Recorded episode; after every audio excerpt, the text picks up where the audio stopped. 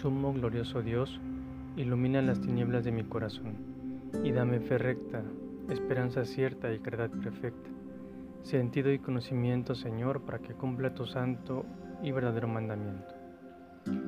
Poco se habla del digno protector del Señor del universo y de la Virgen María, pero no cabe la menor duda de que es un enorme ejemplo de humildad por recibir a los pastores y magos en la tranquilidad de un pesebre para ver a su Hijo perfecto.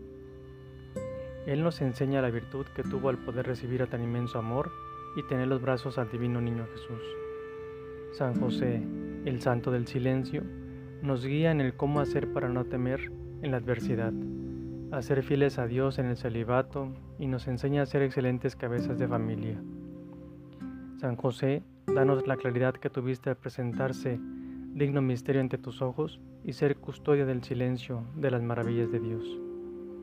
Que Dios nos otorgue tomando como ejemplo a San José la facultad de escucharlo en medio de nuestras ocupaciones diarias, tranquilidad ante las dificultades, ser portadores de su amor con el estado e intercesores mediante la oración, y que el Espíritu Santo nos guíe y nos muestre en el camino para ser carpinteros y artesanos de la reconciliación, la paz y la justicia.